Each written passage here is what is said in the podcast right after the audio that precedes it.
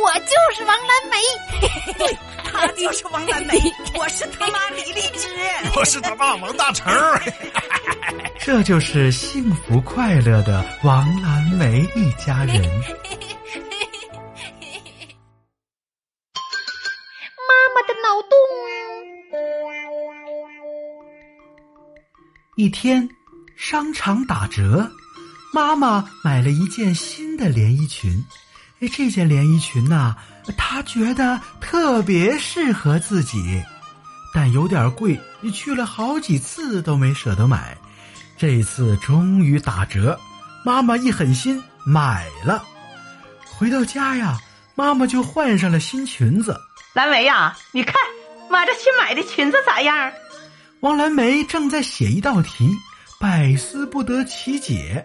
妈妈一打岔，更是不会了。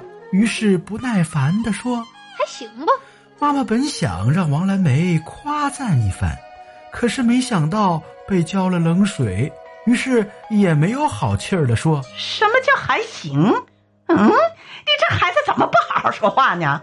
好看就是好看，不好看就是不好看。一问你啥，都还行吧，还行吧。就你这态度，学习也上不去。”王蓝梅继续写着作业。终于完成了，妈，我写完作业了，能玩会儿游戏不？妈妈的气呀还没消呢，借着这事儿又开始了。写完作业就完事儿了啊？你上次考试考那么点分儿，不想着好好复习复习，就知道玩游戏，看我不收拾你。妈妈拿起了鸡毛掸子，抡起来刚要落下，忽然想到。如果我让王蓝梅去玩游戏，她那两下子肯定是越玩越烂。为了赢回来，他就会没日没夜的想着玩游戏，没日没夜的想着玩游戏，学习成绩就会越来越不好，成绩不好就会被全校批评。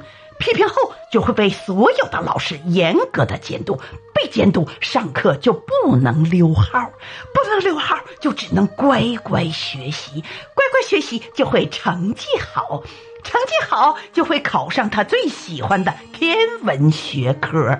天文学科毕业，他就会研究 UFO，研究 UFO 就会遇到外星人，遇到外星人他就会被外星人绑架，被外星人绑架就会被外星人改良身体，改良身体就会基因突变，基因突变就会开启超能力，到时候他就会帮助有困难的人展示他的超能力，展示超能力就会被电视台发现，被电视台发现就会有记者来采访我，被采访就会上电视，上电视全世界就会看见我新买的。裙子有多漂亮了啊！